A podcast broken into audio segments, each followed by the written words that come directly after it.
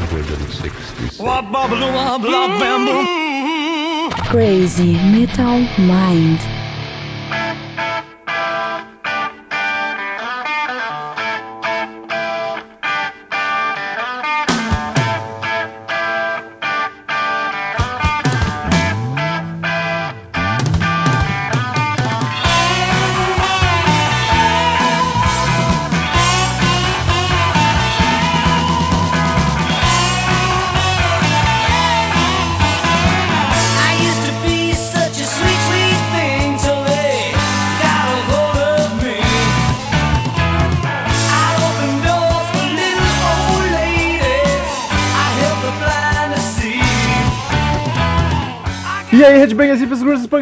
Pessoas de merda que escuta essa bagaça. Eu sou o Roberto está começando agora mais um episódio do podcast Crazy Metal Mind. Tenho aqui comigo Daniel Ezerhard. Tô bem louco. O que que tá acontecendo contigo, Romulo? Estamos aí sim, cara. É farofa, Esqueci. cara. É um pouco de farofa e tô animado. Tu tá estranho, tu tá estranho.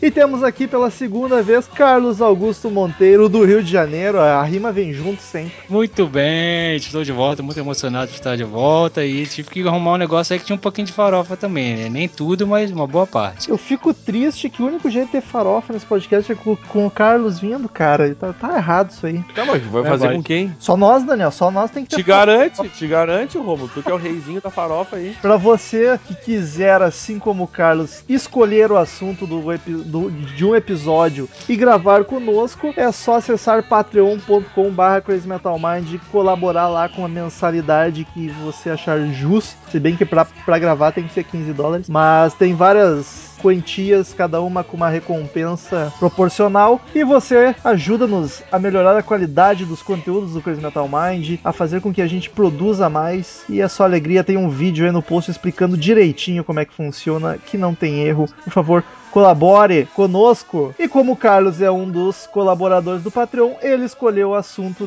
deste episódio, que seria Alice Cooper. Que loucura, cara. Eu quero saber se é a tua banda favorita, se tem algum motivo especial por ser Alice Cooper. É, então, eu, assim, o Alice Cooper, como o Kiss, que é uma banda que eu também adoro, é um cara que tem muitas fases e todas são muito legais, né? Desde o começo lá, né? Mais psicodélico e tal. Aí depois ele virando solo e aí depois que ele entrou na farofa. Então tem muita coisa boa no Alice Cooper. Eu acho que é uma banda que tava faltando aparecer no Crazy Metal Mind, então por isso que eu sugeri. Confesso que fiquei muito feliz, porque é um que eu queria gravar há muito tempo, mas eu não me sentia à vontade pra fazer isso sozinho. Então fechou todas. Que Eu bom. acho que é um cagalhão, Romulo. Também. Mas o, for- fora isso, eu, eu curto ba- bastante, cara. Acho muito bom, conheço há bastante tempo. Curto muito mais do que Kiss, por exemplo, já que o nosso amigo citou. E quem não gostaria do, do- Quem não gosta do Emerson Fittipaldi do rock, né, cara?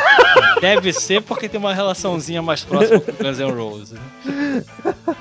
É, o, o Kiss que são quatro filhos da Alice Cooper praticamente, né? É, É tem- verdade. Ao contrário de quem acha que é dos secos e molhados. Ah, não. Essa história de. Enfim, Ah, o que que, o que, que tu vai. O que, que eu posso dizer sobre isso, né? Vamos evitar polêmica sobre um assunto que não tem nada a ver com podcast. já basta as polêmicas que tem a ver com é, podcast. exato.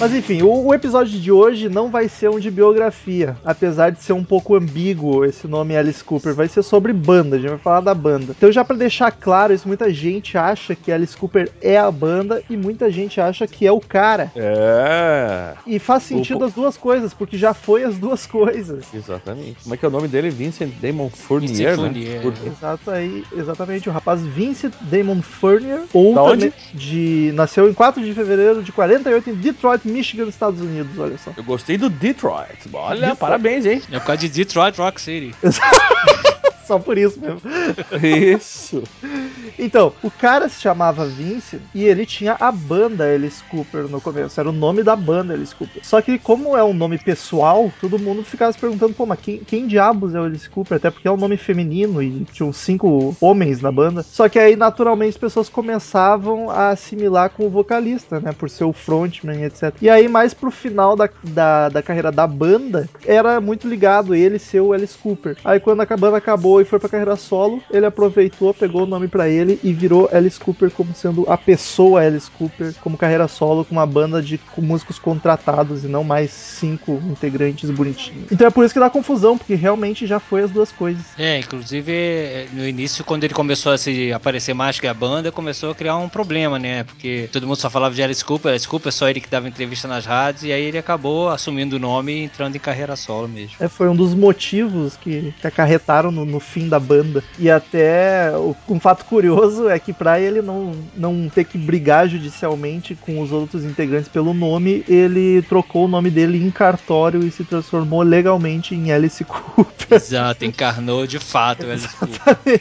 e foi uma boa tática, né, cara? É, eu acho até que é natural, né? Porque ele começou a se destacar mesmo e você começa a associar como é o nome de uma pessoa, o cara tá ali na frente de tudo, é natural que se associe a ele. Natural pra, pra gente e pra Claro. ele. Os outros integrantes da banda não era tão natural assim. É verdade. Mas hoje em dia acho que eles têm uma relação boa. Teve até aquela indução ao Rock and Roll Hall of Fame que todos participaram e tal. Tá. Então, a, for- vamos, a gente vai começar falando da banda, depois a gente vai pra carreira solo, já que é tudo meio que a mesma coisa. A formação era o Vincent ou o Alice Cooper nos vocais, Glenn Buxton na guitarra solo, Michael Bruce na guitarra base e teclado, Dennis Dunaway no baixo e Neil Smith na bateria. Essa era a formação da banda e, se não me engano, foi a única formação que a banda teve. Com nome de Alice Cooper, pelo menos. Antes tinha outros nomes. É, teve é, The Earways e The Spiders, e aí depois virou Alice Cooper. É, exatamente. Com- como Alice Cooper era essa galera, né? Não trocou nada, só quando desmantelou tudo. É, exato, a banda ficou junta e o Glenn Buxton morreu depois, mas muitos anos depois, né? Mas hoje em dia os outros 97. estão vivos.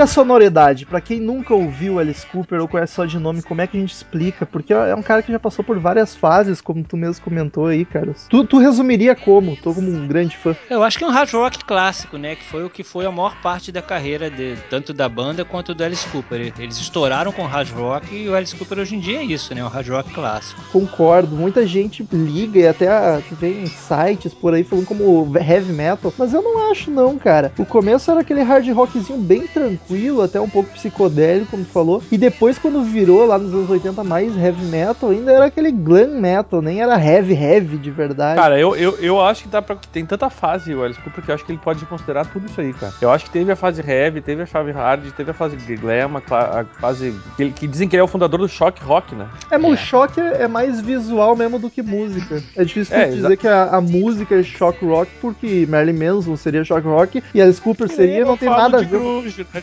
Não, grunge tem identidade sonora, sim. Lá vem, lá vem eu tô. Velha polêmica. É, e nós ainda vamos gravar um episódio de grunge pra mim poder discutir isso com vocês, porque eu Ah, cara, tu vai, tu vai, ser, vai ser tão estuprado mentalmente que vai ter que aceitar a verdade. Tá maluco, mas enfim, já puxando esse assunto, ele é considerado um dos pais do shock rock, o rock teatral, né? Já tinha algumas, alguns artistas que faziam alguma coisa parecida, mas ninguém nunca foi tão longe quanto ele. Aliás, É, era que- pra ser macabro e nunca teve muito macabro, né? Sempre foi uma coisa meio, meio É. sei lá, engraçada. É, o problema é que a época que ele começou a fazer tudo isso, lá no final dos anos 60, início de 70, era um, era um choque mesmo pra todo mundo, né? Toda aquela coisa dos grupos religiosos, e ai meu Deus, aquela cobra, aquelas coisas horríveis, aí era realmente. É claro que hoje em dia todo mundo acha teatral, né? Mas naquela época ainda era uma coisa que chocava. Pois é, eu acho que pra época era macabro, assim, hoje em dia que tu- hoje em dia é difícil tu ver alguma coisa macabra, tá ligado? Tudo acaba virando zoeira, o que, que é mais macabro, sei lá, os black metal, que é ridículo, aqueles caras tocando no inclusive- meio do mato. Inclusive, acho que, é, acho que é no Global Metal que o Alice Cooper fala dessas bandas que ele diz que os caras tudo com cara de mal, e quando encontra com ele, pô, tira uma foto aí, Alice Cooper. Aham, é. Que-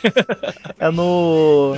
Global Metal, será? Não, é no Metal Headbangers Headbanger Journey. Journey. Baita é. documentário, fica a indicação. É, inclusive tem um documentário do próprio Alice Cooper, não sei se eu tô me adiantando, é, que lançado ano passado, que é o Super Duper Alice Cooper, que é do- dos mesmos canadenses lá que fizeram esse story. O Sam Dunn, que é o. Isso, isso, é Scott Fader. Cara, não sabia que tinha e não assisti. Vou, vou procurar imediatamente. Daniel, antes da gente entrar pra historinha da banda, teria as vendagens, assim, no geral? Cara, não, não, Não. tem. Muito bom, então. Então. Então é isso aí, vamos, vamos Não- direto pra, pra história. Não tem dados gerais dele, cara. Infelizmente eu não consegui achar nada que fale em vendagens do Alice Cooper. É, que eu saiba, o Billion Dollar Babies foi o que o mais vendeu da banda. E do Alice Cooper, eu acredito que seja o Welcome to My Nightmare, mas posso estar enganado. E aí depois Tem, foi mais o, pra. o que tem aqui são as nominações que ele teve, né, pro Grammy Awards, que em 84 ele teve com The Nightmare. Seria um, um vídeo, né? É, foi um tipo um, um filme que eles fizeram pra Isso, divulgar o isso. Welcome to My Nightmare. E teve um em 97, o Hands of Death, Burn Baby Burn. Melhor performance em metal. Não ganhou, né? Foi, foi nomeado, nominado, como diz. Que triste.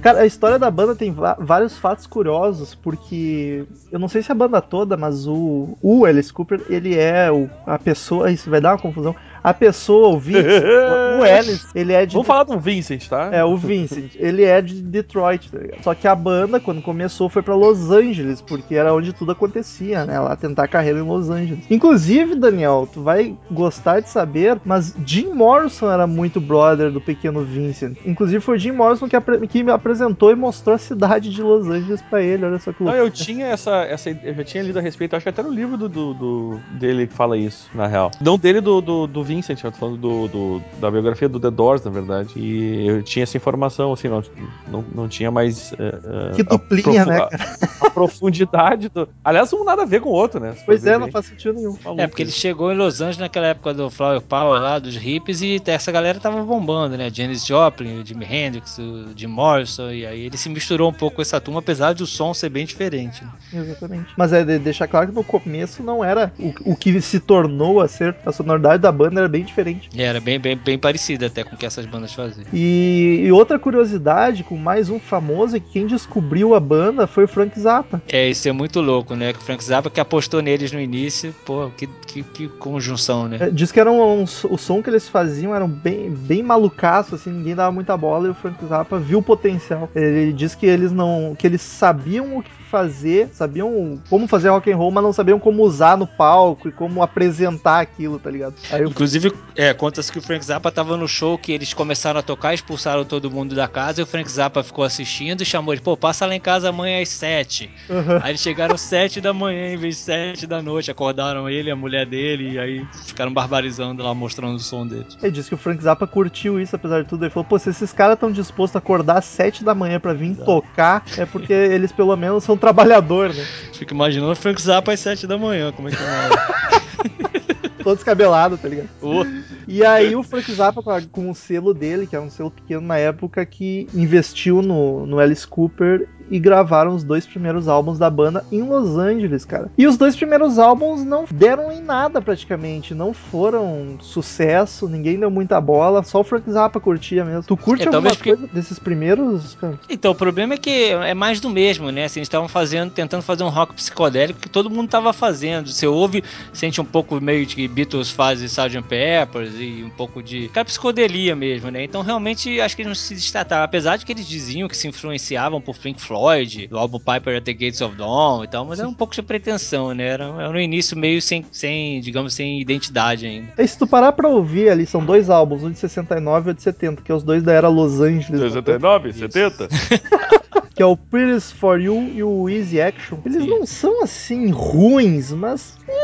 tu não. Sei lá, cara. Não chama atenção em nada mesmo. De fato, faz. É, é legal de ouvir, assim, né? Mas aí que você. É que eu ouvi, assim, Alice Cooper, que não se destacava por esse tipo de som, e lembrar de todas as bandas que já faziam esse tipo de som, eles não, não se destacam, né? Não tem como. E aí, como eles não estavam dando em nada em Los Angeles, o- eles pensaram, pô, em que lugar dos Estados Unidos que o pessoal tá curtindo um rock mais pesado, tá ligado? E curiosamente era em Detroit, a cidade natal do Vince. Aí. E tinha o MC5, o Stooges lá bombando, que eram as bandas. O começo do Isso. punk, né? Os É, pré-punk. sim, se mesclaram um pouco com essa cena que tava tendo lá mais radical, né? E acabaram se- sendo levados juntos. Exatamente, eles voltaram pra Detroit a banda toda e foi aí que eles surgiram de verdade como banda assim foda, que foi com o álbum de 71, já em Detroit, que é o Love It to Death. Pode ser considerado realmente o início da banda, né? Que aí realmente que eles estouraram. Tem o grande clássico 18, né? Que, pô, é a, pô, a música de todos os adolescentes, né? É, foi a primeira que estourou deles, foi a M18, que é puta, é fantástica, cara, uma das melhores. É um clássico do Alice Um Cooper. rifaço, um riff muito legal. Inclusive, quando eles chegaram em Detroit, eles fizeram tanto sucesso lá que eles acabaram roubando a cena literalmente. Em vez de eles deixarem a cena mais forte, eles acabaram roubando espaço do Stooges, do MC5 e outras bandas. Né? Foi- É muito por conta dessa presença de palco, daquele show todo que eles apresentavam. Exatamente. E ainda teve uma jogada de marketing sem querer que rolou que fez o- a banda estourar mais ainda, que foi o, o episódio da galinha, né, cara? Grande episódio da galinha. Que foi se- semelhante um pouco ao Ozzy, né? Não foi Todo mundo lembra da história do Ozzy nesse caso, né? exato. Que ele Isso, fala isso aí foi imitação, hein? É, foi premeditado, né? Mano, pior que eu não sei qual foi antes. Acho que o Alice Cooper foi antes. É, acho que sim, acho que sim. Ah, mas eu não é, falei quem imitou quem. né? Sim, sim, só tô. De... Ah, legal que- saí dessa bem, hein? Vai se fuder. E é legal que tem um registro vivo disso nesse documentário que eu te falei, inclusive aparece. Porque eles estavam espalhando é, é, travesseiro, pena pra todo lado no final, pra simular neve, uma maluquice dessas. E aí quando o Alice Cooper olhou pra trás, viu que tinha uma galinha no palco. Eu Falei, ah, beleza. O cara lá do interiorzão do Kansas falou, ah, galinha, passarinho, né? Vai voar, vou jogar pra galera. Ele fala, tinha Jogou pra pena, galera. cara. Achei que ia voar. Isso, tinha pena, tinha bico, vai voar, beleza. Aí jogou, a galinha caiu, acho que na primeira fila, e nego destroçou a galinha. E não só destroçou, como jogou de volta os restos. E aí, pô, ficou taxado, né, como uma cena grotesca. Cara, imagina só a galera, a multidão destruindo o pobre da galinha. Não, um monte de ripo, paz e amor, vendo o nego destroçando a galinha, foi, foi um choque mesmo. Pois é. E diz que o Frank Zappa falou, cara, tu fez mesmo isso? Ele, pô, não sabia que a galinha não voava. Não, beleza, nunca nega que você fez isso, hein? que aí isso foi um marketing danado. O pessoal adorou, toda a imprensa É. cobriu e aí virou, nossa, Alice Cooper mata animais no palco, né? É. E o pior é que ele já deixou claro em várias, várias entrevistas que ele é contra qualquer maus tratos aos animais. Foi realmente só um marketing que fez a banda estourar loucamente. É, acabou sendo bom. Inclusive, se eu não me engano, até então a banda era só aquele um pouco de teatralidade, era aquele visual glam, não o glam purpurinado dos anos 80, mas aquele glam meio David Bowie, antigão. E aí por causa dessa cena e dessa lenda, dessa cena não, desse episódio da galinha e da lenda que se criou em volta, que eles mudaram pro negócio mais macabro pra se tornar darkzão. As maquiagens pretas, e etc. Antes era um negócio mais tranquilo. É, começaram a pegar um monte de influências, né? De, de todo tipo de, de filmes de terror, etc. E começaram a incorporar. Realmente foi um pouco depois disso. Aproveitaram o acontecimento inusitado pra entrar, entrar na onda.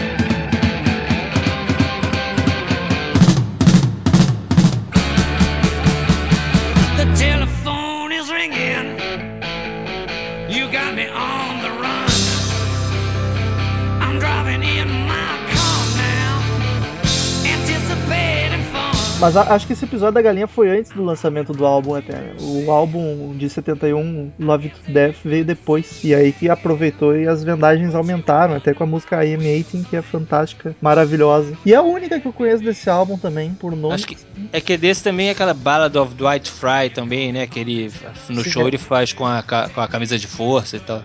É, desse álbum. Vale falar que produzido pelo Bob Ezrin, né? Que É verdade, isso aí eu queria. Pô, foi uma, uma presença muito importante aí pra banda também, né? Ele é o, é o cara que botou nos eixos a sonoridade da banda, né? E é realmente uma parceria muito boa. Que é o Daniel que curte produtores. Um dia a gente tem que fazer um podcast sobre produtores, olha só. É, já, já comentamos isso, inclusive. É, já vou te falar agora. disso há muito tempo.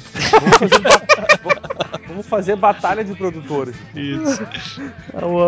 Tudo gordo, careca. Engraçado isso, né? Que as bandas tudo mantém aquele visual roqueiro, os, produtores hoje é tudo gordo, careca. Olha, depende. depende. E aí, como faz sucesso pra caralho o- Love to Death, pra caralho não, mas a banda finalmente ganha espaço, em 71 ainda lança um álbum Killer, que vai na onda do, do sucessinho, e eu acho que eu conheço uma música só, Under My Wheels, que é bacana pra caramba. Vai, é tria fuder esse som, velho. É um dos melhores, é um dos mais. Que já representa muito, né? Pô, que, que música, muito boa Eu mesmo. nem sei dizer se não é a melhor dele. porque Ele tem umas músicas que eu. É difícil. tá ouvindo, tu acha, bah, eu acho que essa é a melhor. Daí tu ouve outra, bah, eu acho. Mas Under My Wheels é uma das, das mais a fuder. Que, aliás, o- o- nossos amigos devem saber, o Guns tem uma versão antiga, piratona, dessa, dessa música. Eu conheci essa música pelo Guns. Olha aí. Sério? É, Oh. foi, foi. Tem Des Desperado também nesse álbum que é bacana. É. Baladinha. Cara, eu tô falando dos músicos como músicos, é bizarro porque o Alice Cooper não é um grande vocalista, né? Tipo, ele não faz nada. Não, não. Só que eu acho tão bacana a voz dele, acho que as músicas ficam tão boas com ele cantando, é bizarro isso. É, ele tem um timbre rouco muito legal mesmo. Acho que funciona muito assim pro tipo de música que ele toca. Eu acho que, tipo, não precisa ser nada demais, assim, ele consegue fazer o melhor possível com as limitações dele e fica bacana pra caramba. E aí, aí explicar pra vocês que a gente não vai falar álbum por álbum, a gente tá indo agora no começo da, da carreira, Não, é impossível. que é mais É. os clássicos, uma carreira solo dele tem muito álbum, então não tem Tem. Mas em sei lá, uns 20 álbuns, né? Quando ele saiu. por aí.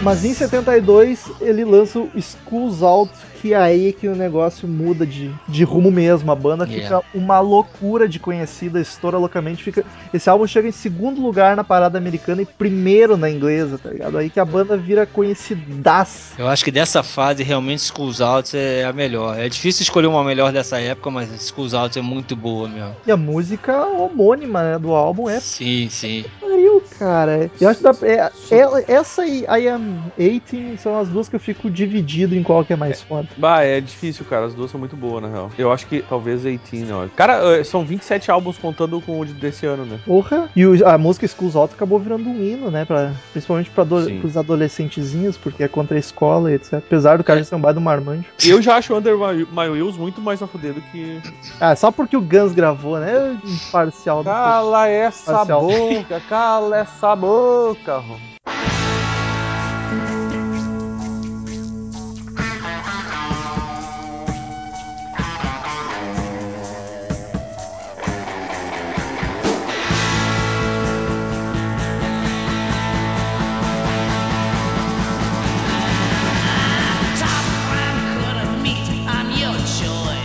Mas essa época é aquela coisa, quando você acha que não podia melhorar, vem o próximo disco também. Pois é, cara. Puta, Billion Dollar Babies em 73. Que aliás, Eu acho acho- uma- é a música homônima, eu acho chata pra caralho. Porra! É, acho legal, tem um groovezinho legal, eu gosto. Eu acho que Eu esse. acho ela bem chatinha. Eu acho que esse álbum é o meu favorito da, primeira, da fase banda. É a que mais tem hits, né? Ah, cara, tem Hello, Hello, Hooray, muito legal. Elected, foda pra caralho. Elected, é aquele, Elected é do caralho, baita som. Ele fecha até hoje os shows todos com essa Elected. E como tá atual, né? Falando do- dos, É. das pessoas que se candidatam. Inclusive é dito que o, o clipe dessa música veio antes do Bohemian Rhapsody do Queen. E é muito engraçado, porque ele chega numa limusine, assim, no lugar, e começa todo mundo a cumprimentar ele, os figurantes, né? E um monte de segurança, como se ele fosse uma personalidade muito incrível, assim. Ele sai cumprimentando todo mundo, igual um, um candidato, e é, é bem legal. assim. Cara, esse álbum, puta que o pariu, No More Ô, Mr. trof- Nice Guy. Ah, eu peguei. eu Putz, ia dizer, é, Batom, é. vai começar, começando, porque a melhor música do disco, assim, É, É, verdade. difícil mesmo escolher uma melhor dessa época. pra mim é essa, é No More. Desse disco é No More Mr. Nice. Não, é Vai desse disco com certeza. E eu Muito acho foda porque é uma guitarrinha. Ela não é pesada, cara. Eu gosto muito dos timbres de guitarra e do teclado nas músicas dele. Puta, é muito fantástico. É aquele hard Eu- rock bem tranquilinho e. E tem o riffzinho, o, o, o, o refrãozinho que é, é bem chiclezão, tá ligado? Sim. Não, é, é. São músicas dessa época que tinham que ser mais conhecidas. Quase um Smoke on the Water da vida, assim. Tinha que ser mais conhecida porque são clássicos mesmo. E foi inclusive nesse álbum, o Billion Dollar Babies, que o Alice Cooper começa a ele virar Alice Cooper, tá ligado? Aqui começa a transformação. É, ele começa a acreditar muito que ele é o Alice Cooper, né? E enchendo a cara direto. Todas as entrevistas dessa época, todas, você vê ele com uma latinha de Heineken na mão. o tempo inteiro com uma latinha de Heineken na mão, com aquele olhar dobrado. Esse sabe. Esse sabe, bebaraço. E aí em, 70, Conhece. em 60, 73, 73? Vem o último álbum como uma banda, que é o É. Mu- Muscle of Love. Olha, olha essa pronúncia. O que é isso? Nossa, eu que, eu que acabei de ouvir há pouco tempo os primeiros episódios do Crazy Metal Mind, realmente o, o Romulo tá de parabéns, cara. Esse começo, IASIS, CCAA, o que, que é isso? Exato. Bom, é, Murilo, né? Uma hora eu tinha que aprender, né, cara? Ó, tá louco. Mas daqui a pouco eu falo um erro grotesco pra, pra balancear. aí. Não, porque eu, eu fiquei esperando, ele vai falar muscle, muscle. É. Aí tu falou e largou muscle. Ah, olha, parabéns. Meu amigo, você não, não está equivocado, né? Pela Não, primeira é. vez. E esse álbum que aí a banda começa a não curtir mais, porque tudo vira o vocalista, que agora se tornou Alice Cooper. E Vocalista é um problema, né? também. É sempre, sempre. Sempre. Inclusive no podcast. É. E, Cala a boca. e aí a banda também começa a não curtir tanto a teatralidade, eles estão querendo focar mais na música e o próprio Alice Cooper quer cada vez mais teatralidade, quer deixar o negócio mais megalomaníaco ainda, então eles começam a discutir e é o último que a banda, a banda Acaba grava que só junto. tem essa Muscle of Love, que é legalzinho, e Teenage Laments 74, mas realmente o resto não me chama nada a atenção. É, assim. mas essas duas são as melhores mesmo, concordo. Ah, assim, eles fizeram a música Man with the Golden Gun, que era pro filme do 007, mas acabou não sendo escolhida pro filme, que é o Homem com a Pistola de Ouro. Acho que é o Christopher Lee, inclusive, que faz o vilão. Ô louco, que triste. É, ficou de fora. Um fato muito bacana e curioso é que foi na turnê desse disco, em 74, que eles vieram pro Brasil. Ah, legal. Eu achava que já era com Alice Cooper sozinho, na Não, verdade. como banda. Ah. E outro fato mais curioso é que foi o último show deles como banda. Olha, pô, ah, pode crer. Inclusive, eu me lembrei que é bem parecido com aquela história do Kiss também aqui no, no Maracanã, que foi o último com maquiagem, né? E esse É. do Alice Cooper foi o último da banda, realmente. Foi na banda em 74. É. E é considerado o, o primeiro grande show internacional que veio pro Brasil. Já É. tiveram alguns artistas antes, mas nenhum com tanta movimentação do povo com tanta Aham, importância, é, assim. Vinha pouca gente. Inclusive tem uma entrevista do Alice Cooper de 2011, da última vez que ele veio aqui, que ele fala que ele lembra até hoje que estamparam na página do jornal ele com a cobra e botaram embaixo Macumba.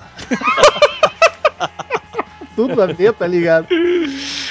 Cara, e é, e se- segundo o Alice Cooper, foi o show mais bizarro que ele já fez, foi nessa época. Porque foi pra 120 mil pessoas e num lugar fechado. 120 mil? Foi no, Nossa. no IMB em São Paulo. Ah, tá. E foi com o exército acompanhando o show. Ele teve que fazer um show antes só pro exército, só pra censura. Aí falaram: não, isso aqui tu não pode fazer, isso aqui não pode fazer. E depois, quando ele fez o show oficial, ainda tinha o exército acompanhando. E eles tiveram que parar o show pra pedir pro povo se acalmar um pouco, porque tava todo mundo indo pra frente, se espremendo e acabar a gente morrendo. Eles tiveram que Naquela parar. época, é. Naquela época era uma cordinha, né? Que separava o palco do, do, do público. Porra. Sim, uma, uma cordinha de milicos, tá ligado? De É. Louco pra dar nos caras. a ditadura no, no auge, né? É, realmente. E diz que o público fazia mais barulho que a banda lá também, por isso foi uma loucura. E aí eles fizeram esse show, já a banda não se aguentava olhar um na cara do outro e foi aí que encerraram as atividades. Aí o Alice Cooper Pessoa se assume de fato, Alice Cooper vai pra carreira solo com esse nome e mudou o nome dele no cartório para Alice Cooper pra não roubar o nome. O que foi fantástico porque o nome já era, então praticamente ele não perde público nenhum, né? Quem é desinformado sempre foi a mesma coisa e segue ouvindo. É, é porque ele já era o que se destacava mesmo. né? É, Eu acho que das disputas por nome de banda, essa é a mais tranquila e que mais foi proveitosa pro vocalista, né, cara? É engraçado, né? Como foi assim uma transição tranquila. Eu acho que o nego devia estar muito doido pra deixar ele levar o nome assim de boa. Pois é. E, de- e depois os outros caras não meio que sumiram, né, cara? Ou fizeram projetos pequenos, eu não, não lembro de nenhum deles nada tem, um, grande. tem um dos caras que hoje em dia é corretor de imóveis. Ideia, acho que é o baterista. Meu Deus do céu. E foi aí que a teatralidade aumentou loucamente, né? Porque a banda Sim. já tava querendo dar uma aliviada e ele queria mais, então agora não tinha ninguém pra segurar ele, então o céu foi o limite.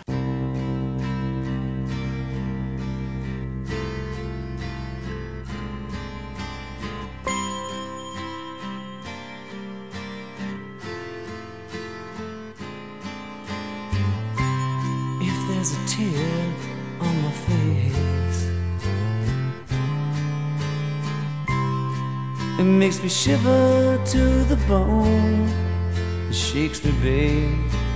E aí agora é álbum pra caralho, a gente vai comentando os principais, assim, os que a gente mais gosta, porque senão não tem como. Até porque o cara tá aí até hoje fazendo álbum. Mas é. Exatamente. Mas aí que começa meio que o declínio dele, né, cara? Tipo, o final dos anos 70 e o início dos anos 80, ele vira um pouco mais heavy metal, sai aquele hard rockzinho tranquilo diante. Só que os álbuns não estouram tanto no começo e ele se afunda loucamente na bebida, né, cara? Ele até dá uma pausa, vai pro rehab, volta. É, mas antes de todos esses, eu acho importante falar que o primeiro dele solo foi o Welcome to My Nightmare, que é um dos mais famosos até hoje, né? E que se apostou muito. Teve clipes que é o tal Nightmare, que foi o filme que chamaram aquele ator, o Vincent Price, pra fazer. E tinha muita produção no show, era bem encenado, dançarinos e aquelas é, aranhas gigantes. E aí começou mesmo aquela coisa da guilhotina, do enforcamento das mulheres. Então foi um, um auge pra eles. Reza a lenda que ele pegou toda a grana que ele tinha e da banda que ele levou junto e investiu nesse álbum. Por isso que foi a teatralidade ao máximo, show produzidão. Mas eu vou dizer que como o álbum, álbum, cara, eu não acho ele grandes coisas. Ele tem uma sonoridade esquisita, né? Tem- o próprio- Os próprios clipes da época, meu Deus, quando entram aqueles dançarinos, dá uma vergonha ali, que impressionante.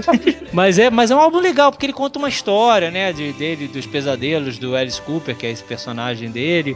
E, e- e tem músicas muito boas que são tocadas até hoje nos shows e que rendem, rendem momentos legais nos shows também de teatralidade. Então acho que tem esse mérito. Depois disso, ele meio que vira assim: cada álbum tem uma ou outra música bacana pra caramba, mas o álbum em si não se destaca muito, né? É, A- é, até um mas, eu, certo te- ponto. mas eu tenho a impressão que em 91 ali, quando tava aquela fase MTV estourando, o Rei Estúpido foi um álbum bem, bem estouradinho, assim, pelo É. menos aqui no Brasil. Ele, Antes dele, come- o Trash, né? Porque essa época realmente do final dos anos 70 e início dos 80, ele, baixou, tava- ele voltou a toda, foi exatamente no início É. dos anos 90. ele ficou numa época é- tão ruim que ele não tava nem fazendo turnê, só lançando álbum e, a, a- a meu ver, eu não conheço quase nada desses álbuns realmente. Talvez o Constrictor, que é um antes, um dois antes do Trash, que tem Teenage Frankenstein, que foi uma que fez o sucessinho, passou na MTV, etc. E depois só o Trash mesmo.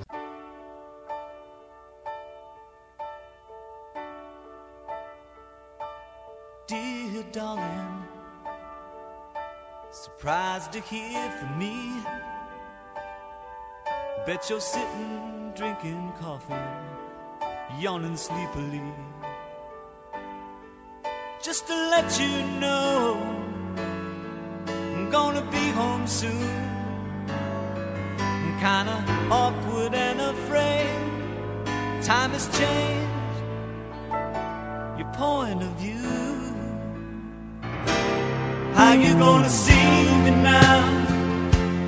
Mas, então vamos antes daí a gente ir pro, pra, pro auge dele novamente, citar só as músicas que a gente acha que valem a pena desses álbuns que passaram meio batido. Eu preciso falar, cara, do segundo álbum Carreira Solo, que é Alice Cooper Goes to Hell, I Never Cry, cara, que é uma balada Sim, sim. é. espetacularmente Não, é. linda, velho. Tocou em novela até.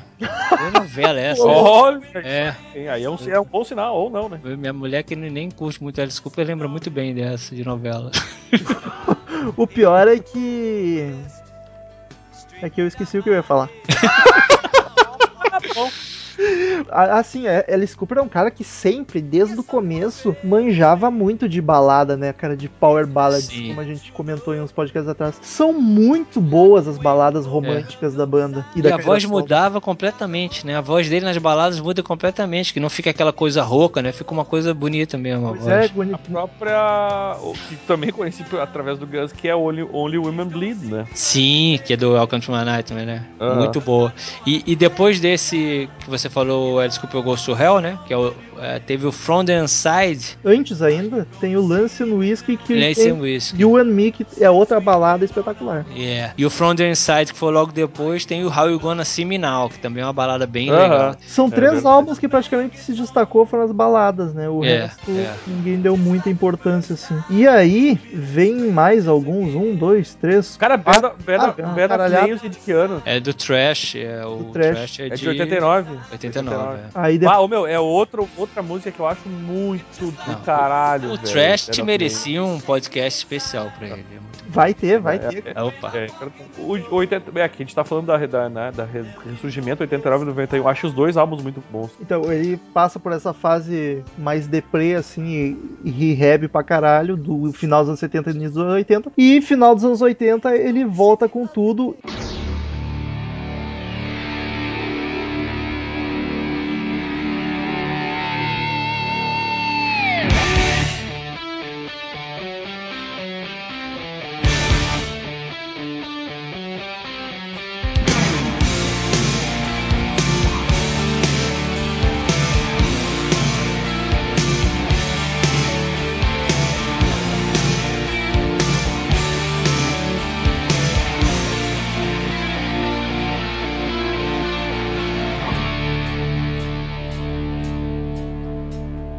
E aí que eu acho que é a fase glam metal pra cacete, que é 89 com o Trash e 91 com o Rei Estúpido, que são assim, ó, espetaculares do início ao fim os dois. Por mim tem podcast E- dos dois. Não tem que criticar mesmo E até dois. tem- E coincidiu com a época que ele começou a ficar sóbrio também, né? Então foi meio que um renascimento mesmo, né? Que ele ressurgiu pra MTV, né? Pra, pra fama, pra, pra- aquelas bandas que estavam estouradas, Bon Jovi, Poison, todo mundo idolatravam, e Motley Crue, todo mundo idolatrava Alice Cooper.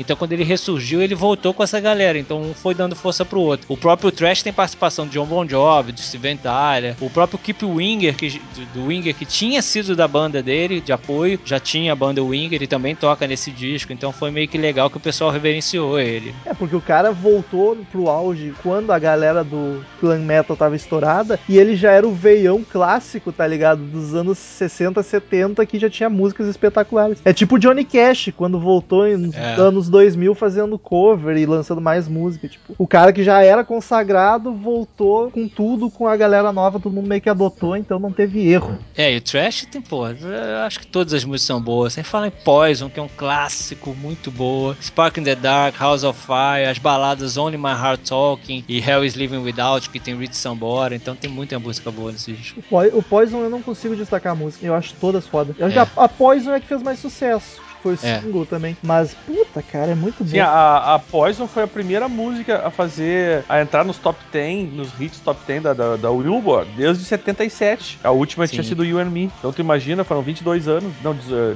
12 anos. 12. Ah, 12, isso. Entendeu? Foram 12 anos sem um hit chegar no top 10 e ele conseguiu com Poison. Né? Não, é demais mesmo. É Eu, eu conheci Alice Cooper pelo Trash. Assim, né? Mais a fundo. Eu falo que Poison é bom, ninguém, ninguém acredita em mim. Cala a Nossa, é um boca! clássico. Mas, mas o, o, o, o Alice Cooper também ele foi muito bem marqueteiro, né, cara? Porque Sim. os dois álbuns, tanto nesse, nesse quanto no Rei Stúpido, por exemplo, nesse álbum teve aparições aí de, do Bon Jovi, por exemplo, Steven Tyler. Eh, Quer dizer, o cara tava ligado, né, meu? Tá, tá É. muito mais ligado do que o Daniel gravando podcast. que já foi falado isso. Era, era, é que eles falaram quando eu tava estudando, cara. ah, claro, sempre. Que mentira, não é assim.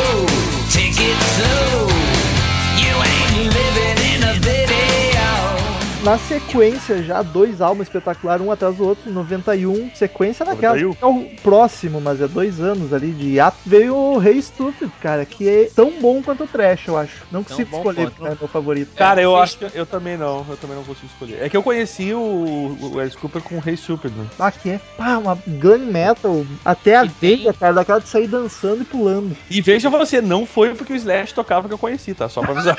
Olha aí, sempre tem alguma o Guns envolvido. Nas que o Daniel Mas prefere. dessa vez não foi culpa do Guns, dessa vez eu conheci porque eu conheci mesmo. E tem É que tocava Ozzy mais, eu acho, cara, quando chegou aqui no Brasil. E tem o Ozzy Osbourne fazendo backing vocal em Hey Stupid também, aparece até no clipe, né? E o Satriani toca. Satriano. Aí esse tem, pô, Love's a Loaded Gun, que também é muito boa, Snake Bite, as baladas Burning Our Bed, Might As Well Be On Mars e Die For You. Feed My Frankenstein Feed My Frankenstein. Cara, que som tri também. foi uma das minhas Também. favoritas do Alice Cooper por muito tempo. Esse, esse aí Talvez- tem Joe Satriani, Steve Vai, Nick Six ah, e Elvira Mistress of the Dark. Talvez dessa, dessa, desses dois discos aqui tem mais assim a cara de Alice Cooper clássico é Feed My Frankenstein, que é muito boa. Eu acho que sim. Tem E um no show é muito legal, porque aparece lá o Frankenstein maluco lá e o próprio riff inicial parece mesmo, né? O Frankenstein andando, aquele dan, dan, dan, dan, dan. Uma, uma curiosidade, numa das, das poucas vezes que discotequei na vida, abri com Feed My Frankenstein, cara. Não tem como a galera não sair pulando e dançando. É muito lindo, muito. Discotequei é muito bonito, né? É muito bicha também. Tu deu play, fala a verdade. Sim, claro. Não vem falar em discotecar, senão o, o Coto vai te bater. Ah, é o nome que se dá. Pra DJ de rock é da Play. É, é- inclusive usava o Inami. Ou seja, então, é, como é que se diz? Tu é tocador de música. Uhum, apertador de play. É isso. A- assumidamente. Me nego a dizer que faço qualquer outra coisa. É bom ter um cara honesto. Inclusive, filho da puta que pega música de rock e quer inventar merda, estraga tudo, sim.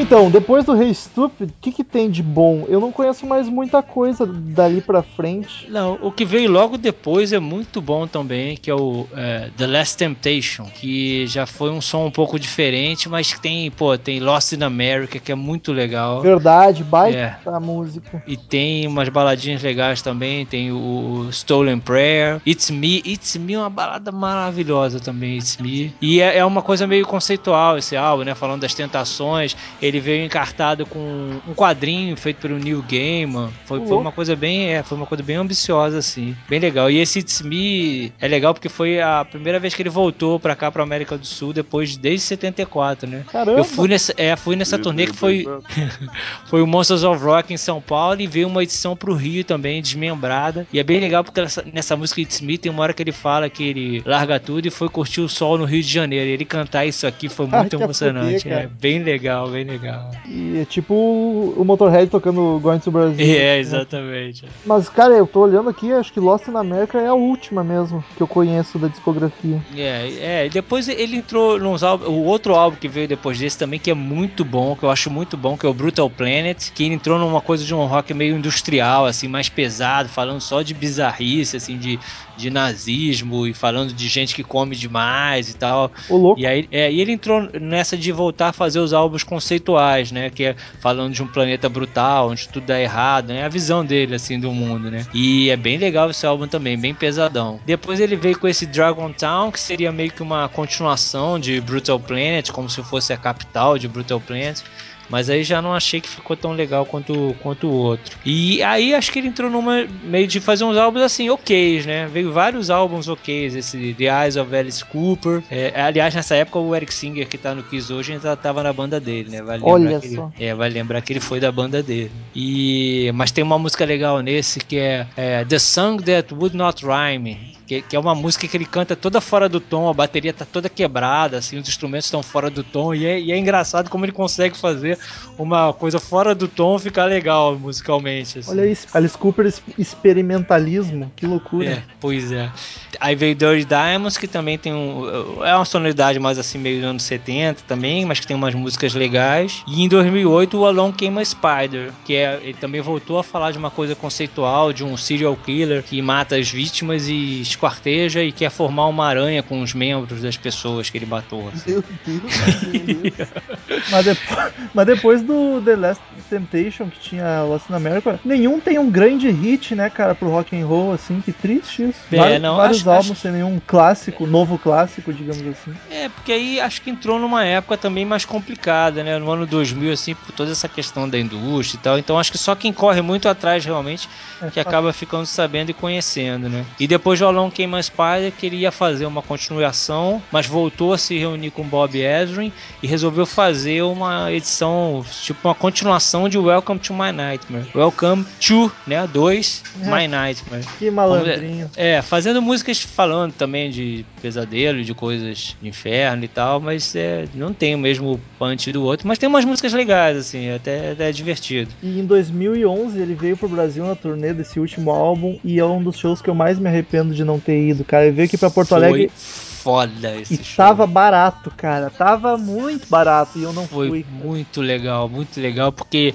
é, ele, ele, ele, ele abria com a música do Welcome to My Nightmare, que é Black Widow, né? A Viúva Negra, e pô, sobe numa escada assim com uma fantasia de aranha, muito legal. E, e esse show tem muitas músicas de todos os discos. Teve, teve Poison, teve Hey Stupid, teve várias músicas legais. E ele já adiantou uma que ia entrar no Welcome to, Welcome to My Nightmare, que ainda não, não tinha sido lançado, que era I'll Bite, Your- I'll Bite Your Head Off. Um jeito meio Rolling Stones, assim, um rockão assim, bem legal também. E aí em 2011 também eles foram instituídos no Hall da Fama do Rock and Roll, que a gente comentou rapidinho que toda Sim, a formação original da banda tava lá, exceto o Buxton que morreu em 70, 97, né? Mas bacana todo mundo lá, que bonito. Foi, foi, o, foi, corretor foi de o Kiss que deu. Corretor de imóvel arrumou uma folga na agenda pra ele.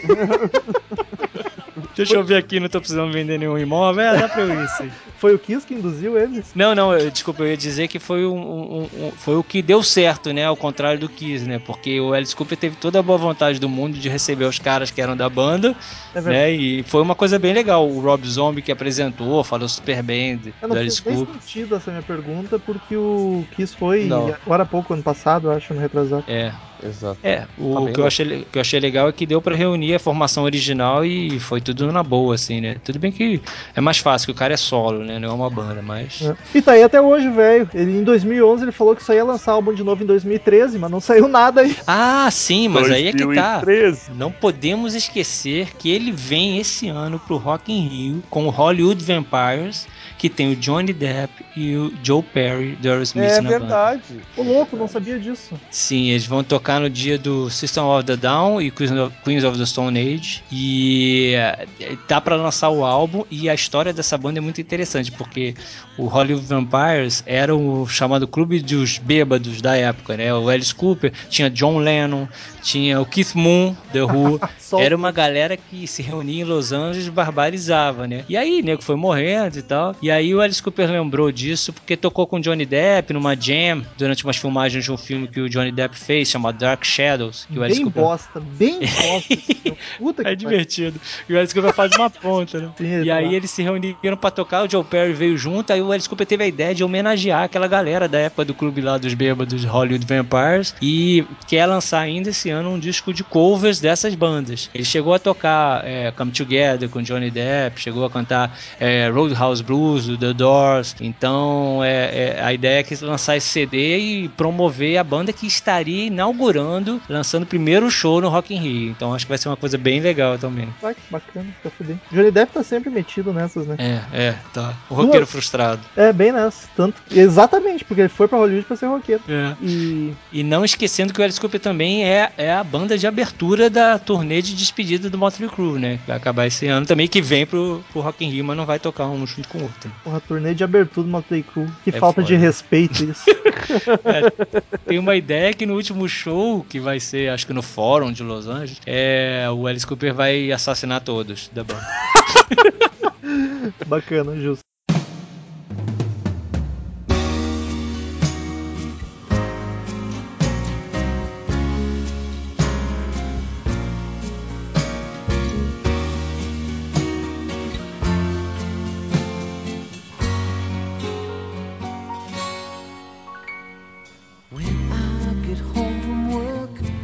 É, não, uma outra curiosidade legal do Alice Cooper que a gente não falou lá pro época dos anos 70 é que ele foi muito próximo do Salvador Dali, né? O artista. Sim, e achava o Alice Cooper incrível, aquela coisa muito doida e tal. Eles foram bem próximos, assim. Tem fotos deles juntos. É. Inclusive a E- cara do Alice Cooper parece que foi pintada pelo Dali, né? É mesmo. Todo show o Salvador Dali ia lá fazer a, a maquiagem no Alice Cooper em volta do olho ali. Mas o Dali queria mesmo fazer um holograma com a cara do Alice Cooper, aí fez uma instalação do cérebro aí, do Alice Cooper, que saiu umas aranhas, não sei o quê. Louco, viagem. Aliás, E o- as capas do Alice Cooper normalmente são bonitas e bacanas, cara. Eu gosto, gosto das É. capas. dele. E tem uma outra curiosidade que eh, na- em 86, quando o Alice Cooper voltou a fazer show, né, e tava, tava sóbrio, o Megadeth tava abrindo pra eles e ele via a galera do Megadeth barbarizando geral. Ele chegou lá, ó, cara, isso vai dar merda e tal. E ele é considerado um padrinho do Dave Mustaine na reabilitação. Olha que bonito. É. cara, cara com muito né? Ele hoje em dia é um cristão, né? Ele abraçou Jesus e foi embora. Sim, diz que ele dava aula de catequese até pra, pra galera. E outra, uma coisa que me irrita um pouco nesses roqueiros é, que ficam milionários é que o Alice Cooper representa bem é que essa coisa de jogar golfe, né? Ele é, um verdade. jogador de golfe assim veterado, meio que trocou o vício do, do álcool pelo golfe, né? Então, enfim, é meio engraçado ver ele com aquelas roupinhas de golfe. assim. Outras duas curiosidades que eu lembro. A primeira é que a música Be My Lover do álbum Killers, lá de 71, é Killer na verdade. 71. Olha isso. Ninguém foi, eu fui. A praga tá se espalhando, o vírus que o Daniel criou no Crazy Metal Mind. E- Meu, tu tá ligado que só, só te interrompendo, já que ele tava falando das drogas, tu tá ligado que ele ganhou um prêmio pra- por, por esses atos de, de ajuda a outros músicos aí? E é, É lembrou a o, é o, em 2008 é o prêmio Steve Ray Vaughan, que é um fundo de, de ah, beneficente, sei lá, é, um, é uma coisa muito louca que eles dão lá pro cara, pro cara mais engajado Uhum. e Chupa Ed viagem, Vedder. né, velho? Chupa Bonovox. É prêmio pai de marmanjo, tá ligado? Fica ajudando os caras no rehab. Ah, a música Be My Lover do álbum de 71, ela tem, pra quem é, principalmente os gaúchos que conhecem a banda TNT, a música Não Sei, a mais famosa do TNT até. A gente não sabe se é um plágio ou se é uma versão, porque a guitarra é idêntica É mesmo. e a, e a melodia vocal em vários momentos é muito parecida também. Provavelmente O- eu acho que é assumido isso, porque não Eu é- nunca achei essa informação. Já procurei tentar achar alguma relação entre uma coisa e outra. O que eu descobri só. A única coisa que tem é, é realmente as pessoas mostrando as semelhanças. Não achei uma versão oficial expl- explicando se, é, se a ideia foi plagiar mesmo, já que a, a base da guitarra é exatamente igual, mas a, a melodia vocal tem, tem umas diferenças. Ou se foi uma, um lance que a gente falou, né? Tipo nenhum de nós que pega e faz uma versão em português. Acho que sim, acho que sim. Porque Nos anos 90 também teve uma coisa engraçada que ele participou daquele filme Wayne's World 2, né? Quanto mais idiota melhor, que ele faz uma aparição como ele mesmo, que os caras lá, o, o Keanu Reeves e aquele outro lá que eu não lembro o nome, encontram ele num camarim de um show e a- idolatram ele e tal. Nós não somos dignos, nós não somos dignos. e isso na época tornou ele muito popular também. Sim, o filme era na época do Rei Estúpido e do Trash. É. Foi ótimo. Em 91, no Use of Illusion, o Daniel sabe muito bem disso, ele gravou The Garden, né, também. Exatamente. Ele faz os vocais bem.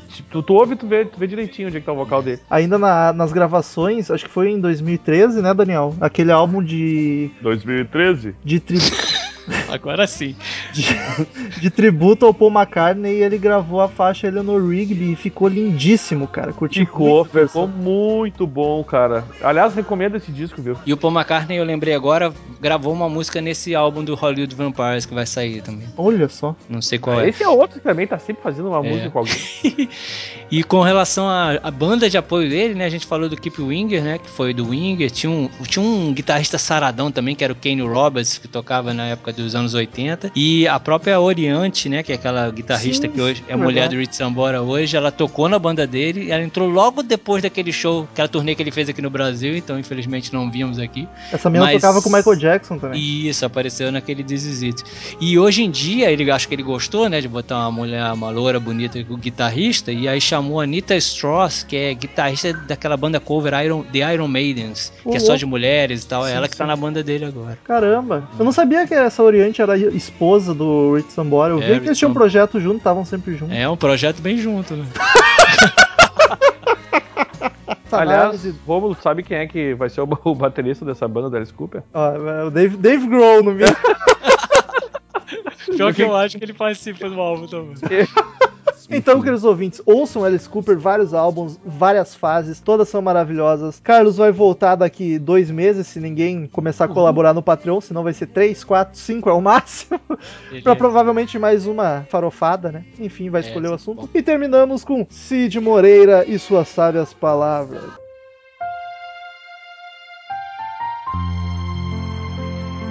O próximo álbum era o Muscle of Love. Rômulo 54 12. Com a Justo, justo, justo. Merece. Um acerto desse não podia passar em branco, né? Return to sender. Return to sender. I gave a letter to the postman. He put Então, queridos ouvintes, quem quiser mandar e-mail pra gente, clique em Fale Conosco no canto superior direito do site ou mande e-mail direto para crazymetalmind, arroba crazymetalmind.com. Curta a fanpage no Facebook, é facebook.com barra crazymetalmind. Siga a gente no Twitter, é arroba crazymetalmind, arroba zerhard, arroba e arroba Douglas Renner, que apareceu aqui no escritório, a gente puxou pra leitura de e-mails. Assinem no iTunes, é só pesar Crazy Metal Mind no iTunes, que não tem erro, podcast toda semaninha lá no seu iTunes. E se inscreva no canal, só pesar Crazy Metal Mind no YouTube, que não tem erro, youtube.com barra Crazy Metal Mind, que tem vídeos a cada 15 dias e é só alegria. E vamos pro primeiro e-mail da noite, Douglas Renner, porque é o Leandro Bola, que faz tempo que tu não leu os e-mails dele. Nosso Exatamente. amigo Leandro Bola, de Guaratinguetá, 28 anos, assunto tudo ps. Mas é o seguinte, aí pessoas de merda que fazem essa, ba- essa bagaça, tudo de boas? Tudo certo. Bem massa o podcast sobre bateristas. Gostaria de elucubrar sobre alguns bateras. Kit Moon, lunático, meu favorito de todos os tempos. Acho que o Henrique explicou bem como o cara era pirado e inquieto. Ele mal usava a batida tradicional bumbo caixa chimba. Chimbal. Chimbal, perdão. Quase não usava o chimbal, na verdade. Era ele atacando os pratos e fazendo viradas o tempo todo. Dizem até que o animal dos Muppets foi meio inspirado nele. Eu também já ouvi essa, essa versão. O Mike Bordin do Fate No More, quando estavam falando de bateras, canhotos, lembrei do nosso amigo do Dreadlock Grisalho. Se não me engano, ele monta a bateria de um jeito todo esquisito, tudo invertido. Além dos bumbos super altos. Um abraço pro Chris Slade. É outro cara que poucas pessoas falam, mas eu acho um puta batera. E dos nacionais, ele mandaram bem ao falar de O Cavaleira, disparado meu batera nacional favorito. Um que é meio unanimidade no cenário brazuca é o João Baroni dos Paralamas. Como não sou fã deles, nem posso falar muito, mas dizem que ele é foda. Se diz, então deve ser. Deve ser. Chama atenção também para os grupos que incluem percussão, dando um peso gigantesco ao som, ao som tipo Nação Zumbi, Fodaço e até o Gangrena Gasosa. Saravá Metal, conhecem? Conhece Metal? Só de nome, nunca parei pra ouvir. Me divirto demais com os caras e as batucadas crossover 666, puro suco do inferno. Enfim, era isso. Abraços! Um abraço pro Leandro, nosso amigo de Guaratinguetá. Vai daí, Daniel. Eu vou, hein? É, quem mandou aqui foi o nosso amigo índio Raoni Silva, né? Dizendo aqui, olá galera da Coisa Metal Mais, meu nome é Raoni Silva. Raoni, deve ser Raoni, né? Não é Raoni, porque acho que é era Raoni, Raoni que existia, enfim. Tenho 20 anos, sou de Ribeirão Pires, né? São Paulo. Vamos, segura a vamos piada, cara hoje. segura, segura. Falando, segurei, segurei antes do pedir, inclusive. Falando um pouco sobre bateristas canhotos, sou canhoto e quando aprendi a tocar guitarra, baixo e violão, comecei a tocar instrumentos de destros para não gastar dinheiro a mais e poder tocar em qualquer instrumento sem nenhuma modificação. Já quando aprendi bateria, comecei a tocar com o kit todo invertido que nem o Iron Pace, mas dava muito trabalho inverter, então meu professor deu a dica para tocar em baterias de destros, só que sem cruzar as mãos. Do jeito que no podcast o Henrique disse que tem os loucos que tocam assim. Ah, não muda nada quem tá aprendendo a tocar e mais tarde fica mais fácil para quando for, for tocar em uma bateria já montada de festivais, bares e etc. Ah, além do baterista do Dave Matthews Band, o Sean Dover, ex-baterista do Megadeth, toca assim também. Baita No batera. mais belo podcast sobre essa galera aí que nem músico é, kkkk. Abraços e quando a preguiça não bater, manda um e-mail. PS, mandem mais podcasts suspeitos de Pink Floyd e de progressivo. Essa foi pro Marcel, hein? Oh, foi, Abraço aí, Raulinho! foi, foi do Marcelo. Próximo e-mail, Jenny Schmidt, 25 anos, Novo Hamburgo, Rio Grande do Sul. Assunto: Oi. Queria dizer que senti saudades do e-mail do Tails e, como diria o Cid, Ai, Deus, que delícia! foi muito diver, sempre enviando e-mails drogado. Observação: Daniel lendo meu e-mail pareceu o Marcelinho do Marcelinho lendo contos eróticos. Podcast 202, John, John Uger Mellencamp. Não conhecia esse lindo cantor que foi muito bombardeado, mas tem seu valor, coraçãozinho. Podcast 203. 203 bateristas, fiquei realmente emocionada porque adoro a bateria 203? e baixo e o Henrique conduziu lindamente. Obrigado pela presença exuberante. Amei, amei, amei. Pedindo mais podcasts sobre instru- instrumentos e gêneros, please. Coraçãozinho. No aguardo dos vídeos novos, gostei do formato, olha só, a cada 15 dias tá aí. Beijão, seus lindos do CMM que comandam essa bagaça. Beijo, Jenny. Continue mandando e-mail. Vai daí, Douglas Renner. A Jenny tava meio sumida, né? Um abraço pra Jenny. Na verdade, nos últimos ela tem bem aparecida. Tá sumido tu, É. tu que tá sumido. Tá bom. É, É o próximo e-mail. É pra ler esse e-mail mesmo? Manda ver. Quem sou eu pra podar? Depois eu durmo no sofá. É claro que Tá bom. Próximo e-mail é da Natália Winter. Olha só. O- Olá. A animação do metal. Olha só. Fica mandando e-mail aí pra me dar xingando. Ai, que bom que ela mandou e-mail, tipo. Coitada, Natália. Olá, me chamo Natália Winter, tenho 23 anos e sou da cidade de Estância Velha, Rio Grande do Sul. Estou um tanto confusa. Primeiramente, o Rômulo quis saber se a mãe da ouvinte estava solteira. E logo após fez uma declaração sobre largar o rock por mim. Rômulo, não sabe a dor e a confusão que causa nas pessoas. Abraços, Daniel. Sim, só pro Daniel. Até a próxima. Ah, e já deixa o aviso. Hashtag ter site novo. Vou dormir no sofá essa. Aliás, Um abraço a pra Natália. Não vai ter site novo, é o- é o menor dos problemas né?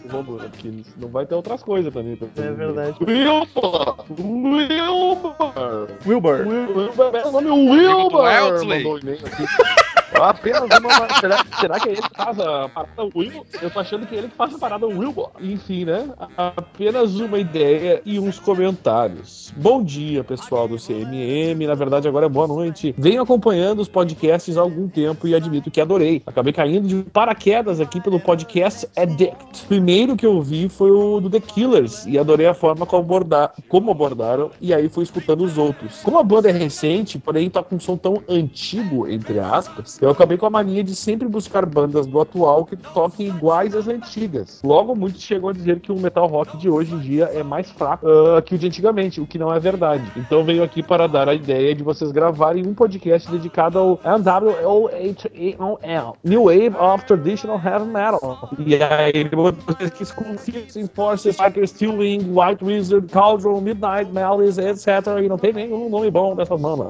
O que me dizem da ideia? Obrigado pela leitura. Um abraço para todos aí. PS, existe alguns ouvintes de Curitiba. aí, Curitiba aí. Essas pessoas. E aí, Rômulo, vai rolar ou vai rolar, Rômulo? Com certeza vai rolar um dia. Aguarde na linha que vai falar com a produção aí e vai rolar. Próximo, Breno Rocha, 28 anos, Barbacena, Minas Gerais. Ele diz o seguinte: Fala galera do CMM, sou um ouvinte novo do podcast e posso falar que tô curtindo muito. O assunto que quero tratar aqui é sobre um comentário no último episódio sobre bateria, quando o Romulo fala como é foda o batera cantar e mais foda ainda é quando o baixista é o vocalista. Na real, eu acho mais foda o batera ser vocalista do que o baixista, mas enfim. É verdade. Então, na hora, lembrei de uma banda que conheci faz pouco tempo que não é muito meu estilo, mas acabei gostando. Trata-se de Royal Blood, um dueto só com bateria e baixo barra vocal, que inclusive vão tocar no Rock in Rio 2015. Quem não conhece, dá uma sacada lá, porque o som é bem legal. Inclusive, o Jimmy Page e James Hetfield já rasgaram elogios pros caras. Bom, então é isso. Um abraço pra vocês. Continuem com um ótimo trabalho aí. Valeu. Cara, eu acho que eu já ouvi falar, não tenho certeza se é essa banda que eu ouvi. Se for, é boa. Se não for, eu vou dar uma conferida. Vai Certo. daí, Douglas com Vanderlei. É, eu ia dizer, o próximo e-mail é do Vanderlei. Vanderlei mandou o seguinte: elogios e indicações. Salve, amigos do CMM! Cá estou eu novamente marcando presença. Sim, eu, o Vanderlei, que não é o Luxemburgo e nem o Cardoso. Não foi engraçado. Embora não tenha nenhum comentário É que se pertinente tivesse- sobre os últimos. Ô Douglas, se tivesse ouvindo os e-mails que a gente tem lido, eu já chamei ele de Luxemburgo e, e o Cardoso acho que não. Então ele quis evitar isso. É isso. Tá bom, cara. Tu também então não foi engraçado. Embora não tenha nenhum comentário pertinente sobre os últimos programas, gostaria de, mais uma vez, elogiar a edição, o Obrigado. humor e as informações sempre úteis que Obrigado. vocês conseguem transmitir. Obrigado. Vocês são fodásticos. Obrigado. Sou um ouvinte voraz de podcasts e o CMM com certeza é um dos meus preferidos. É o meu também. Gostaria de saber de vocês se ouvem outros podcasts e quais são. E se possível, me indicar algum bom podcast musical. Já ouvi vocês tocarem no nome Nerdcast, que é um ótimo podcast de variedades, o qual também sou ouvinte. Para finalizar, quero indicar dois podcasts que talvez vocês já conheçam. Eles não tratam de música, mas recentemente falaram do assunto e acho que vocês deveriam ouvir esses episódios específicos. São eles: MDM Melhores do Mundo.net. Ele cita que o episódio 321 foi sobre Raul 321? Seixas e me fez lembrar do CMM ao citar Cid Moreira e Yahoo. Ai, obrigado. O outro é o Pauta Livre News. O episódio, Adoro pauta 140 livre. O episódio 147 me lembrou vocês a esculachar minha banda preferida. 147. Porra, bugou o- o drive o de personagens. É que, é que o Cid fez o, agora o Lombardi, só que a galera sempre diz que é o Cid, aí ele vai fazer agora também. Bugou o driver de personagens. Fantástica. Essa foi a melhor piada do podcast. Aí ele fala que o episódio 147 me lembrou muito vocês a esculachar minha banda preferida. O, o Korn. Tem que formatar esse, esse Personageator 2000 aqui, o, nosso, o software de personagem. Ouçam que vale a pena. Sem mais, deixo aquele abraço para vocês, que não conheço pessoalmente, mas já considero pacas. E daí ele manda os links aí, caso interessem ouvir. Cara- Que é melhoresmundo.net, papá, papai, e o Metal vai colocar depois, hein. Não vou nada. A pergunta Ou não. é. O spoiler quer saber se a gente. Que podcast a gente escuta e se indica. Eu acho que dos três aqui eu sou o único que consome podcasts. Mas eu escuto. Eu conheço vários, mas eu escuto. O, recente que tá- tem valido a pena aí é o nosso amigo, o Som do Caixão, né? Faz, faz um certo tempinho que eu não escuto até rock feio. Desculpa aí, pensador louco. Mas eu, eu escuto semanalmente o Nerdcast só. E aí, volta e meia, eu acompanho o Cinema com Rapadura sobre cinema e o 99 Vidas sobre jogos. É os, os mais grandões. E sobre música, eu escuto sempre também, a cada 15 anos, sempre quando sai, eu troco o disco, que a gente sempre indica. Sobre rock and roll, nunca ouvi nenhum que me agradasse. Então, até por isso me motivou a fazer o Crazy Metal Mind. Então, de música, eu troco o disco. E o resto são Na os verdade, de, de, de rock and roll não tem nenhum que presta, só coisa mais tomar de presta. Aprendam isso. É verdade, vocês já Por deviam saber. isso, por isso que nós vamos colocar o, o slogan no site, o melhor podcast rock and roll da internet. O melhor podcast é só aqui. Cid tá fazendo freelance de radialista, tá ligado? FM. Eu vou, vou ler o próximo e-mail porque o Douglas tem que preparar o Cid ali no cantinho dele. Então, João Fiorot, Ah. Fiorot, ou Fiorot, ou Fiorot, Fio, fiofó, João Fiofó. Fioró. Assunto, Fioró. fa- fala galera, fala galera do Crazy Metal Mind, beleza? Beleza. Estou enviando essa mensagem primeiramente para parabenizar o podcast que é muito legal em edição e em conteúdo. Ai, Além disso, co- o vocal do The Darkness respondeu. Hoje tá cheio de personagens aqui. Daniel baixou Virou o um patch novo, tá ligado? Ele baixou o patch novo, por isso que não era compatível, bugou tudo. Além disso, comentando o episódio 200... 200! O Derek apresenta. Provavelmente o último que tenha visto até a leitura de e-mails, visto ou ouvido, não sei, hein? Só tenho a dizer que achei a ideia muito bacana. E para um ouvinte novo como eu, que não vai atrás dos EPs antigos, porra, que triste, cara. Vai ouvir os antigos, são tão bons quanto os novos. É bem legal para entender o folclore, os personagens folclóricos, os mesmos os momentos épicos e as piadas internas da equipe. Além disso, nada mais. Só que o Wesley Safadão faz cosplay do Romulo Metal, é verdade. Mas eu sou muito Antigamente era o contrário. contrário, viu? Mas- era o contrário. Agora o Romo já tá tão grande na- na- no, mundo da podosfera que ele já superou o Wesley Safadão, cara. Mas eu sou muito mais gato que o Wesley Safadão. PS, sou ouvinte do Espírito Santo, amém. Também conhecido como Acre do Sudeste. Valeu, falou. Não é, imagina toda vez. Meu, eu achei muito bom, tipo, o Espírito Santo amém. Imagina que saco, cara, dizer, ah, moro no Espírito Santo, amém. E, e, cara, Acre do Sudeste, eu juro que quando eu li isso aqui de tarde, eu me mijei de rir, velho. Inclusive, eu tive que fazer essa piada no Twitter porque eu achei demais essa. Acre do Sudeste foi demais, velho. A Daniel passa teu microfone pro Cid Moreira, que novamente temos e-mail do Tails. Tails, Tails. Tails, príncipe moreno de Angola que leva o chocalho amarrado na canela. Isso aí é Chico Buarque, né? Eu achei, é isso aí, Chico Buarque. Assunto. Ué, e aí, CMMers? Como vai esse eterno show de rock and roll chamado vida? Cada vez mais louco. Esse show tá uma merda. Sabe, caras, hoje acordei meio blasé. Devo ter esquecido minha alma na outra calça. E nenhum.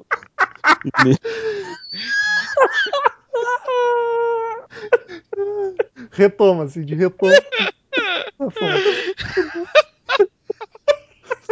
Onde é Cara, que coisa ali? droga que ele usa, velho. Sério, depois. Onde é que eu parei, ô? Depois me passa, cara, porque é brincadeira, cara. Vai do devo ter esquecido. Vamos lá, a gente vai se controlar. Por ter esquecido minha alma noutra calça, e nenhuma faísca em meu coração desencadeava o fogo de minha atenção. No momento de desespero sôfrego, mergulhei fundo na Deep Web. No, no umbral da informação digital, no limiar do bem e do mal, entre a internet e a loucura. Quando dei por mim, deparava-me com informações esquecidas e desconexas, de rostos desconhecidos e de promessas pisoteadas e negligenciadas. Aba equipe do Crazy Metal Mind.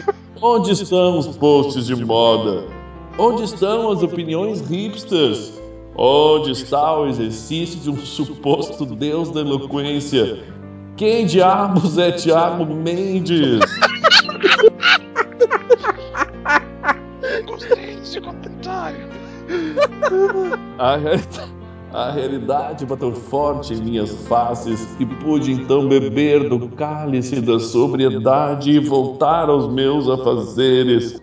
E essa foi minha hora do almoço de quarta-feira. PS, Marcel Suspeito não estava lá. Dizem as escrituras que o texto dele está pronto há tempos, lá no Drive, Levítico 5412. O Tails puxando minha orelha. É porque é ele que faz o texto do pessoal da equipe, pra quem não entendeu aí, ouvinte. Chacoalhadas de carinhos. Ah, Eu achei sensacional porque ele, ele viajou, velho. E todas ele deu no meio, né? Todas indiretas ele deu. da- Eu espero que a Lola, o Cassiano, o Murilo e o Mendes tenham ouvido esse e-mail, que eu acho difícil, mas enfim. Na verdade, eles não, não, não vão ouvir e, inclusive, eles têm que ser removidos de lá. É isso que ele tá querendo dizer, né? É, inclusive serão, serão. Assim que o site novo for no ar, em 2030, Ô, meu, olha, eu vou te dizer que esse e-mail do Tails foi um dos melhores que ele já mandou. É um gênio esse rapaz. foi, foi, foi uma alfinetada em cada um. Pra, Bah, pra olha. não dar risada no- durante a leitura, cara, de verdade, correu uma lágrima aqui, cara. Muito engraçado. Aquela das minhas Sério tá, mesmo. Isso é melhor. Então, explicando, muitos. Tivemos muitas baixas no, no, Crazy Metal Mind, muita gente que prometeu um monte de coisa e nunca mais apareceu. Uns sumiram do nada, outros a gente deixou de lado. Então a página da equipe, logo que o site novo for pro ar, a gente vai tirar uma galera e colocar quem tá faltando, que é o Marcel. O Henrique talvez esteja lá, porque tá aqui tantas vezes que já merece. Então, em breve, com um site novo que nunca esteve tão perto de estar no ar, hein? Falta muito pouco. Dá pra sentir o Ao cheiro. dele. contrário do que a Nath afirmou no e-mail que ela enviou, né? É, Ou vocês já fizeram as pazes nesse meio tempo aí? Não, mas isso aí eu dou um jeito nela. Ah, então tá de boa. Muito obrigado, queridos ouvintes, por mais uma companhia maravilhosa neste podcast maravilhoso. Até semana que vem e tchau! Ah, Abra livro tem calor.